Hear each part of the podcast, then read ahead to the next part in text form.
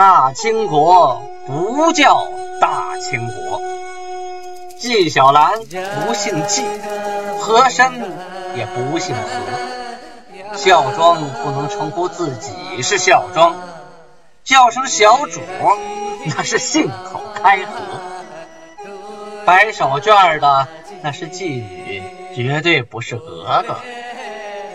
好，今天听俊贝勒讲一段《青通剑》。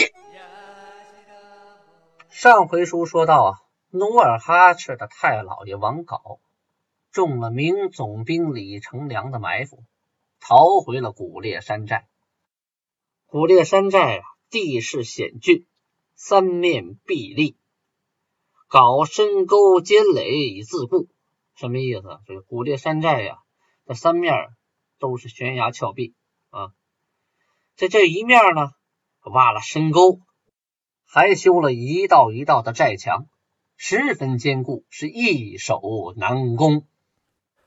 李成梁的先头部队把古烈寨围的是水泄不通啊！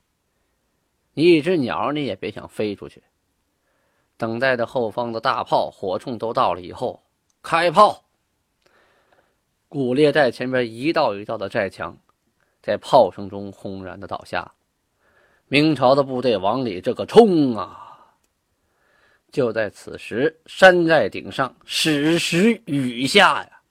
就是说，那箭头像雨点啊，滚木雷石像大雹子呀，打的明朝的部队呀，哭爹喊妈，死伤无数啊。此时，王杲登到了最高处，忽然起了大风啊。下边李成梁看到了，下令放火，火借风势，是风借火威呀。这大火烧的呀，眨眼的功夫，大火就烧到了山顶。王杲一看，大势已去呀，我跑吧！一溜烟儿啊，跑到了阿哈纳寨，他藏起来了。李成梁这回是大获全胜。放下这边，咱们先不表，说说另一头啊。这个战斗当中啊，发生了这么个故事，就是有个图伦城的城主啊，叫尼堪外兰。哎，许多史书上都记载的尼堪外兰。这到底尼堪外兰是什么呀？是谁呀？尼堪呢？是满语里边指汉族人，叫尼堪。这个外兰呢，好多人经过考证啊，得出这个外兰啊就是外郎，意思呢就是对一些没有当官人的尊称。过去当官有侍郎、有郎将，所谓外郎啊，就是还没有当上官，但是呢，这样称呼这个男子呢，表示。尊敬这个尼堪外郎啊，就是尼堪外兰这个人呢，他就是当时的一个汉人啊。汉人当时和女真人有什么区别呢？很明显，首先发饰不一样啊，汉人是留发的，而女真人呢，呃，左右还有后边，还有有的前面也留一小片啊，有的留三片，有的留四片，后边是金钱鼠尾。什么是金钱鼠尾呢？不是说你后边留的头发啊，就金钱金钱眼那么大，是说你后边扎的这个辫儿啊，这个粗细啊，能从一个大钱里边穿过去啊，这叫金钱鼠尾。所以呢，首先发饰上不一样，穿着上也不一样。女人人的衣服是有扣的，而且呢多是以兽皮之类的东西，呃，这个汉人衣服是没有扣的啊，左右一围然后系个腰带。再有就是语言也不一样。女真人有女真话，就是现在满语的前身，汉族人呢说的是汉语啊，所以说是很容易区分的。这个尼堪外兰呢，他呢当时是图伦城的城主，他是作为向导，引着明军攻打古烈寨的。寨主王杲啊，有个儿子叫王台，王台的妻子啊是觉长安长子李敦的女儿。你看，这就不外了，这等于是努尔哈赤的堂姐呀。努尔哈赤的爷爷觉昌安一听要打古列寨，这就着了急了。我孙女还在里边呢，于是赶紧呢就跟这个塔克氏啊过去救孙女。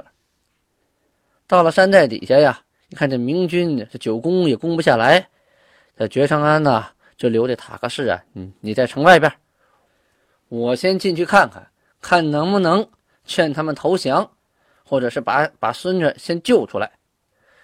可是这他进去这么一谈呢，阿台呀，压根就不听他的，反而呢给扣在里边当了人质。这仗又打起来了，这塔克士着急了，这我爹还在里边呢，这乱军之中受了伤怎么办呢？于是塔克士跟着冲了进去。呃，有的史书上记啊，这个觉成安是被大火给烧死的。塔克士啊着急进去救他爹的时候啊，被明军给误伤了。那为什么会误伤啊？这不是自己人吗？哎，那打起来了，他就不看你是不是自己人了，就看你的头型啊，看你的服装啊。哎，你看你和敌军穿的一样，你都是女真人的打扮，你的头型，你这你这服，你这你这语言，你的服装，就杀杀杀红了眼了，结果把自己人给杀了。这父子俩就死在了古列寨。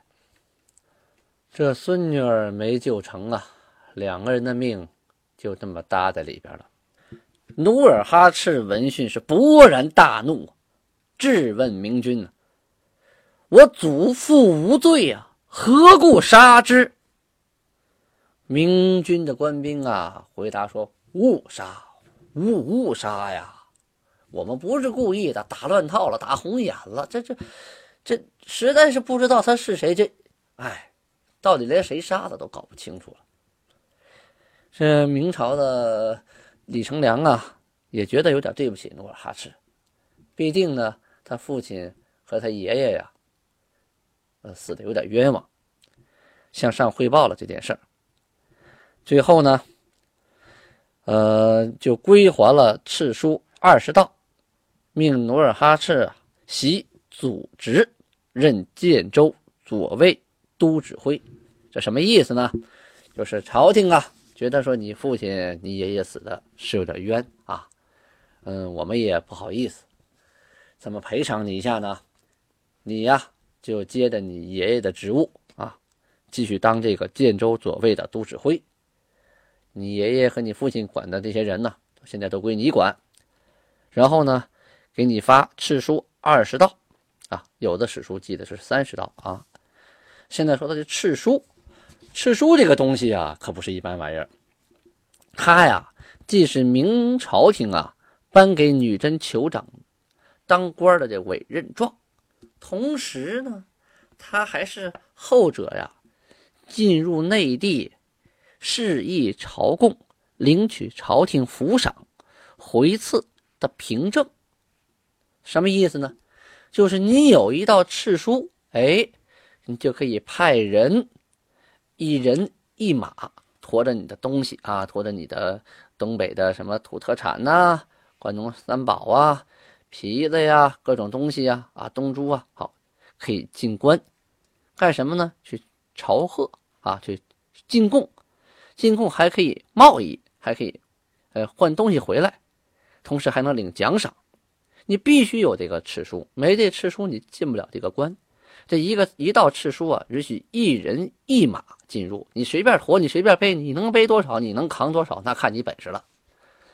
哎，你有多少道敕书呢？你就能做多少生意，你就能换回多少有用的东西。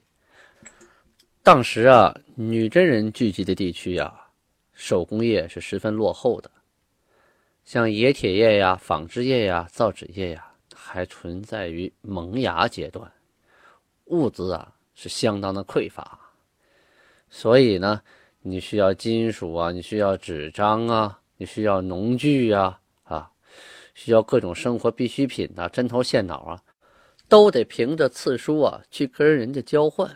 所以说，拥有次书的多少，就象征着你的财富拥有多少。明朝末年的时候啊。女真诸部之间赤书之争是愈演愈烈，达到了日以争赤购兵的程度，是每天呢都为这个赤书啊都要动火打仗啊，哎，每天为这个赤书啊几乎都要死人呐。你说这个赤书得多重要啊？努尔哈赤生于一五五九年，明军攻打古列城是一五八三年。努尔哈赤呢，当年二十四岁。有的史书上说呀，说当时努尔哈赤只有十五六岁，哭在李成梁的马下，抱着马腿请死，说祖父已死，我也不想活了，把我也杀了吧。李成梁看其可怜，就把他收入帐下，啊，出入京城都带着他。努尔哈赤也因此学会了不少用兵的方略，长了不少见识。但是按《清通鉴》记载啊。努尔哈赤十九岁啊，就分家单过了。而且呢，明军攻打古列城的时候，他二十四岁，所以他十五岁跪在李成梁的马下，这个不太可能啊。咱们再说这尼堪外兰啊，依靠明朝的势力越做越大，比邻的诸部啊纷纷投归。离开外兰呢，就迫使这努尔哈赤啊向他臣服。努尔哈赤笑着说：“呀，而当初系吾父部署，怂民兵害吾祖父，恨不能手刃而投，岂能反从而偷生？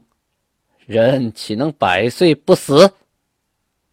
这段话的意思就是说呀，你当初是我爸爸的手下呀。你居然教唆的这帮民兵把我爸给害了，还把我爷爷也给弄死了，我恨不得我我一刀砍了你脑袋，我怎么能认贼作父、苟且偷生呢？我不怕你，哎，你弄死我吧，早晚有一死，我不怕你，来吧。双方的仇恨呢，这是越来越深了。其实啊。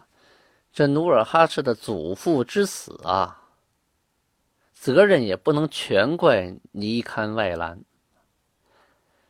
但是努尔哈赤他也不可能去找明朝去算账啊，那他算不过人家，他只能把这个仇恨呢，最后都归到尼堪外兰身上。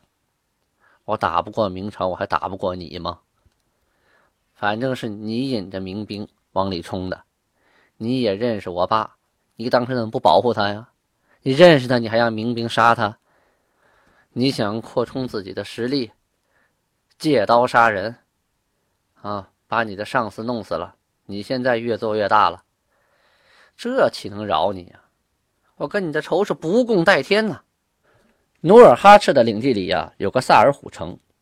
萨尔虎这个地方可不一般，后文书会讲到，在那里。曾经发生过一次历史上非常有名的以少胜多的战役——萨尔浒之战。萨尔浒的城主啊，名叫寡剌，他弟弟啊叫诺米纳，他们两个呀，都听努尔哈赤的，准备跟努尔哈赤一块起兵，找尼堪外兰报仇，但是人手不够啊。后来呢，又找到了加木湖寨主噶哈善。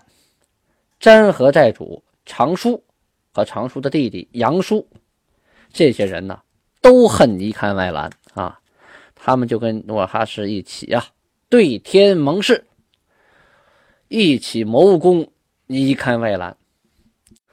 可就在进攻的前夜呀，这个诺米娜偷偷派了人给尼堪外兰送了信。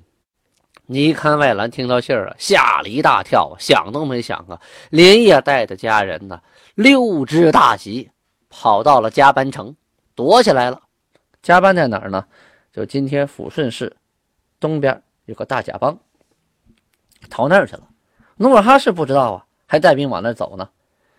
其实当时啊，努尔哈赤的人马呀也不多，拼拼凑凑啊，总共十三副盔甲。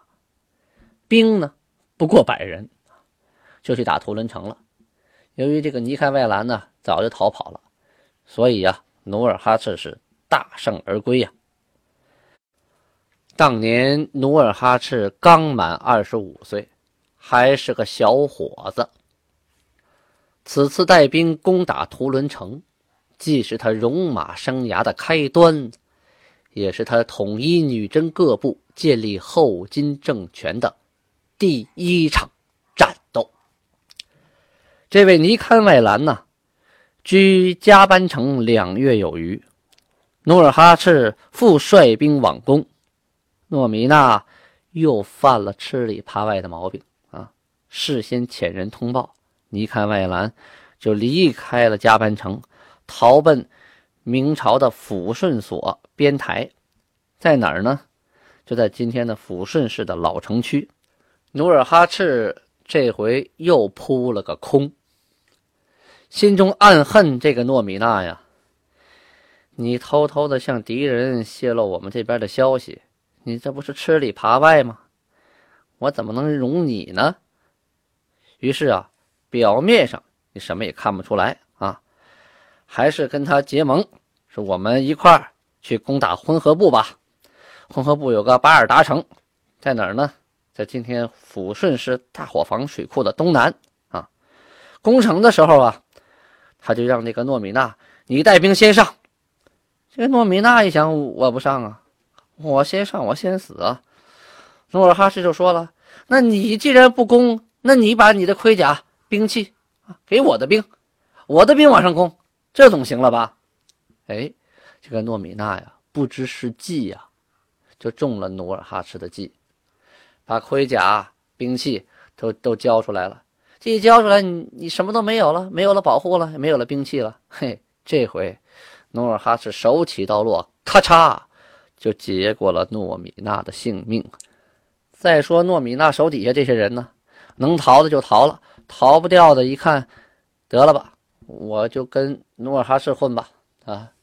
还是看这个人挺靠谱，跟诺米娜不靠谱，这吃里扒外呀，早晚没有好下场，就投奔了努尔哈赤了。努尔哈赤呢，仍将他们安置在萨尔虎城。啊，这些人也都有家有业呀，也都有爹有妈呀，人家都祖上都住在萨尔虎啊。哎，你既然投奔我了，你听我的了，好，那你还在你的城守着吧，那还在你家待着啊。这里呢要插播一段啊，先是努尔哈赤的祖父被害，可是同族的这些叔叔大爷呀、哥哥弟弟呀，都害怕尼堪外兰，嗯，他们在堂子立誓，什么意思呢？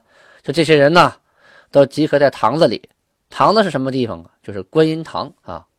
明代呢，在辽东地区啊，建有很多这样的观音堂啊，主要目的呢，是用于祭祀。呃，佛祖、释迦牟尼、观世音菩萨，还有关帝圣君，还有的供奉的是本族本家传统的神祇啊，就是家族的神。他们在堂子里立什么誓呢？立的誓是要杀害努尔哈赤，把他交给尼堪外兰。为什么呀？因为他们怕尼堪外兰报复啊。所以呢，觉得家里出这么个努尔哈赤啊，实在是个祸害。咱们联手啊，把努尔哈赤给杀了吧，然后把他交给尼堪外兰，那我们以后也就没那么多事儿了，是不是？努尔哈赤当初攻打图伦城的时候啊，努尔哈赤的爷爷不是哥六个吗？老三索长阿的长子龙敦就十分妒忌努尔哈赤的才能啊。就劝诺米娜背盟罢兵。努尔哈赤攻打诺米娜的萨尔虎城的时候啊，努尔哈赤的六爷爷宝石之子康嘉啊，又同谋纠合了哈达部的兵啊，以浑河部赵家城，赵家城在哪儿呢？就新宾县下营的赵家村附近啊。这个城主李代为向导，就劫取了努尔哈赤所属的胡济寨。胡济寨呢，在今天的新宾县永陵乡老城附近啊，离他家就不远然后呢，就把胡济寨所得的东西就给分了啊。努尔哈赤一听，这还了得啊！趁我出去了，你你劫我的后院然后就派他的古出肥羊母啊，费阳谷啊，满文是肥阳谷啊，古出现在呢翻译成朋友的意思。他有别于那些奴隶啊，或者是雇佣兵啊，这些古出呢，他头一部落酋长，并非是家族成员，平日里呢与主人同居，随主人出行或征战。当显贵家族内部因利害关系产生裂痕时啊，古初与主人间更显示出叫族人尤为亲密的关系。古初作为显贵身边亲信近士，在明末女真社会中啊是流行一时。哎，谁身边没有几个信得过的人呢？当时还有一个古初啊，叫巴逊，他们两个人呢。带领着十二个人啊去追这帮人，结果呢，把他们追出了好几十里，还杀了四十多个，把被抢走的东西还全都给抢回来了。可谓强将手下无弱兵啊！你看努尔哈赤的古出战斗力很强吧？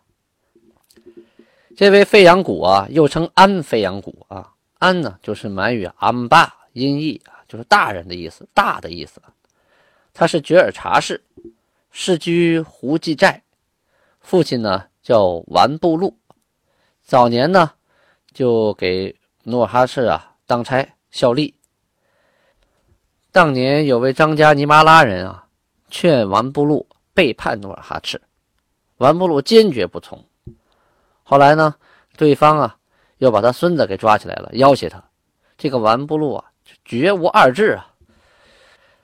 这位费扬古啊，从其复制，自弱冠随努尔哈赤起兵，驱马攻坚，无所畏惧。什么意思呢？就是从他成人戴帽子那天起啊，就跟着努尔哈赤南征北战，无所畏惧。后来还被誉为后金开国五大臣之一。刚才说了。赵家城主李代因哈达兵偷袭胡济寨，这回他可给自己惹来了杀身大祸。